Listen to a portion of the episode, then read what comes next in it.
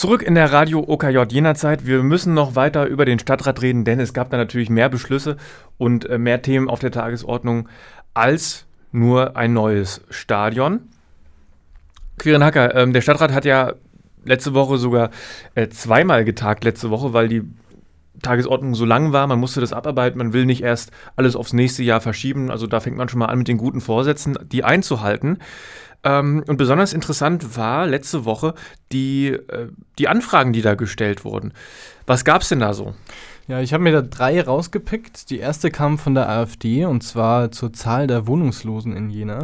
Anlass dafür war ein Bericht der Bundesarbeitsgemeinschaft für Wohnungslosenhilfe die eben deutschlandweit eine Schätzung für Wohnungslose abgegeben haben. Und deshalb hat die AfD gefragt, wie viele Menschen leben in Jena auf der Straße, wie viele davon kommen in kommunalen Hilfseinrichtungen unter und wie hilft die Stadt denen? Und noch ganz speziell, damit es ein bisschen konkreter wird, ähm, wie kommen die Wohnungslosen am Übergangswohnheim am Steiger 4 unter, wie werden die da betreut?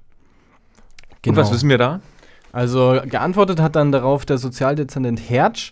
Insgesamt leben 50 Personen derzeit in Übergangswohnheimen. Das war die Zahl für November, also die aktuellste, die da zur Verfügung stand.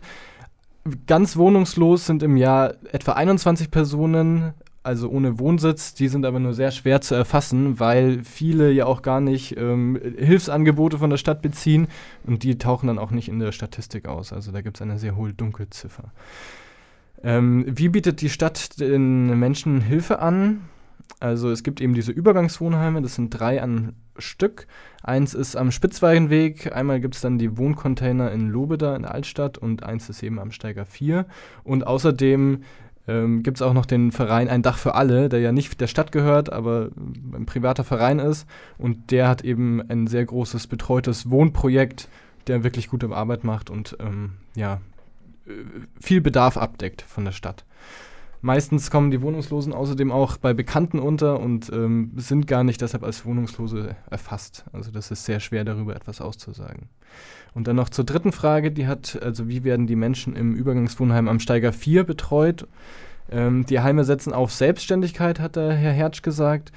Man kann da zum Beispiel selbst kochen oder selbst Wäsche waschen oder auch seine Freizeit einfach dort verbringen ähm, einen Heimleiter gibt und einen Sozialarbeiter, die dann jeweils dafür sorgen, dass die Bewohner des Übergangsheims eben in ein längerfristiges Projekt unterkommen und ultimativ steht natürlich im Ziel, wieder eine eigene Wohnung zu beziehen. So, war eine Anfrage von der AfD, die haben jetzt mal nicht äh, nach Menschen mit anderer Hautfarbe gefragt in dem Zusammenhang, was man jetzt erstmal hätte erwarten können, steht in der Anfrage nichts, geht auch gar nicht darum. Ähm, ist die Anfrage an sich sinnvoll gewesen? Ja, ist sinnvoll gewesen, ist halt ähm, äh, ja ein kleiner Rahmen, würde ich sagen. Ich denke, dass sich die AfD da einfach als demokratische Partei legitimieren will, auch indem sie solche Anfragen stellt. Also ich würde das durchaus in, in diesem Kontext sehen, dass sie sozusagen versucht, einen normalen parlamentarischen Habitus irgendwie zu entwickeln. Behalten wir natürlich äh, weiter im Blick ist natürlich interessant als neue Fraktion da im Stadtrat. So, das war nicht die einzige Anfrage, da hatten wir noch was von den Grünen. Genau, die hat nämlich zur Schiller-Passage gefragt, Herr Knopf. Es gab nämlich einen Medienbericht im Mai, der sich eben darauf bezogen hat, dass sich da etwas tut, dass es auch äh, einige Geschäfte gibt, die da wieder reinziehen sollen und dass dieses leerstehende Einkaufszentrum, klassischer Nachwendebau, wiederbelebt werden soll. Deshalb hat Herr Knopf eben gefragt von den Grünen, wie steht es mit den Verhandlungen zur Schillerpassage? Wie können dort Parkplätze geschaffen werden, die ja vielleicht auch die Parkplatzsituation in der Innenstadt dann entlasten? Und wenn es keine weitere Nutzung geben sollte für die Schillerpassage, könnte man das nicht auch als Parkhaus umfunktionieren. Da sind dann die Grünen jetzt auch schon wieder was, was mich verwundert. Die Grünen als äh, Sheriff für Parkplätze unterwegs. Anscheinend, ja. So, und dann die Antwort. Genau, geantwortet hat Herr Bürgermeister Gerlitz. Ähm, also zu den Verhandlungen lässt sich eigentlich schlecht was sagen, weil die laufen nicht mit der Stadt, sondern zwischen Eigentümer der Schillerpassage und den Einzelhändlern. Er hat trotzdem dann nochmal nachgefragt und ähm, der Eigentümer hat gesagt, es haben jetzt schon einige Händler Verträge unterschrieben. Das heißt, es wird mittelfristig die Schillerpassage auch wirklich wiederbelebt werden. Und es gab auch einen Bauantrag der schon sehr lange vorlag, aber immer wieder überarbeitet werden musste zur Schillerpassage. Und der wurde aber auch diese Woche genehmigt. Also es liegt ein genehmigter Bauantrag vor, der dann auch Parkflächen dort vorsieht, die auch für die Innenstadt genutzt werden können und die Parkflächen dort sollen sogar ausgebaut werden. So, die Fragen äh, von AfD und Grünen, das waren kleine Anfragen. Wir hatten auch noch eine große Anfrage zum Stadion, das haben wir auch eben gehört.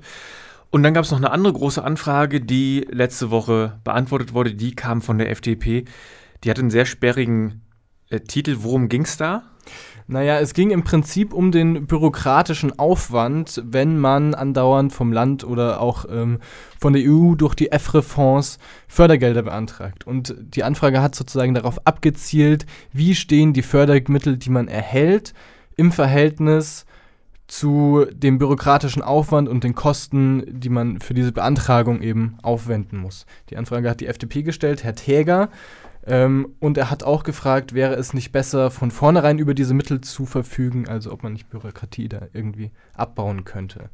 Beantwortet hat die Frage wieder Herr Gerlitz, ähm, auch schriftlich. Er hat sich aber im mündlichen dann auf die äh, ja, Metaebene beschränkt sozusagen und hat äh, nicht so viel zu den Sa Zahlen gesagt, die liegen aber auch vor, kann man sich im Internet anschauen, ist vielleicht ganz interessant grob gesagt, seit 2015, darauf hat sich die Anfrage bezogen, hat, das, hat die Stadt Jena 61 oder 65 Millionen Euro, glaube ich, war die Zahl, an Fördermitteln bekommen und drei Millionen hat sie dafür aufgewendet, sie zu beantragen.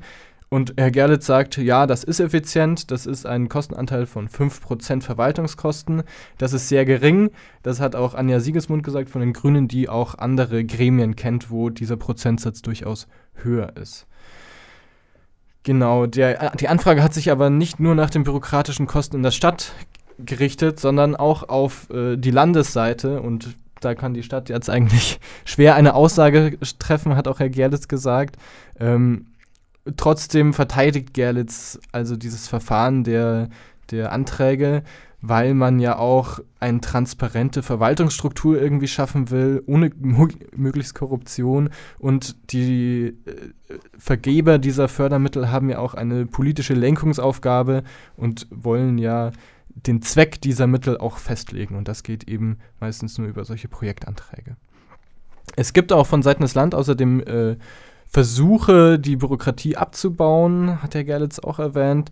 Zum Beispiel eben in dem einige äh, Förderanträge zusammengefasst werden oder Schritte digitalisiert werden.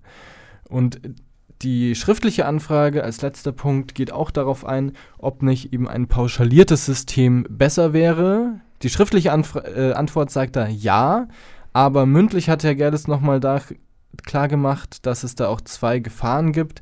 Nämlich erstens, dass man dann eben versuchen würde, schwächere Regionen zu fördern was dann Jena als sehr starke Region innerhalb Thüringens wahrscheinlich nicht besonders zugutekommen würde.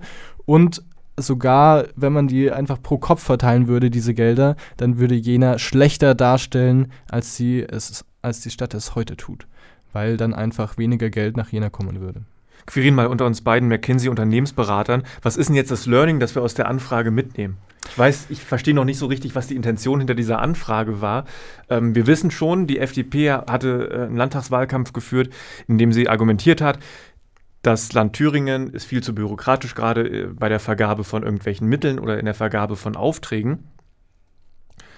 Wollte man das jetzt nur mit einer großen Anfrage demonstrieren und damit äh, den Jener Verwaltungsapparat belasten oder gibt es da wirklich was, äh, was wir wirklich da mitnehmen können aus dem Ergebnis dieser großen Anfrage?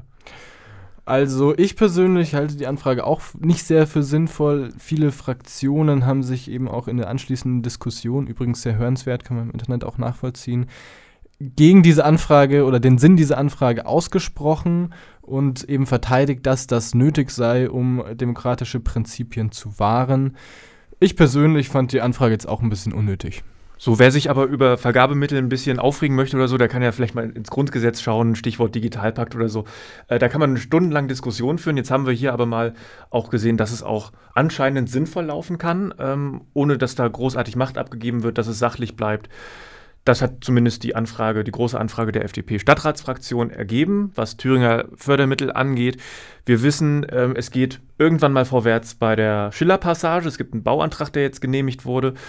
Und dann wissen wir auch, ähm, es gibt Wohnungslose in der Stadt, die sind schwer festzustellen, aber man versucht sich bestmöglich darum zu kümmern. Ist das, was wir aus den Anfragen der drei Fraktionen aus dem Stadtrat mitnehmen. Es waren Anfragen der AfD, der Grünen und der FDP. Darüber habe ich gesprochen mit Quirin Hacker. Vielen Dank dir. Danke.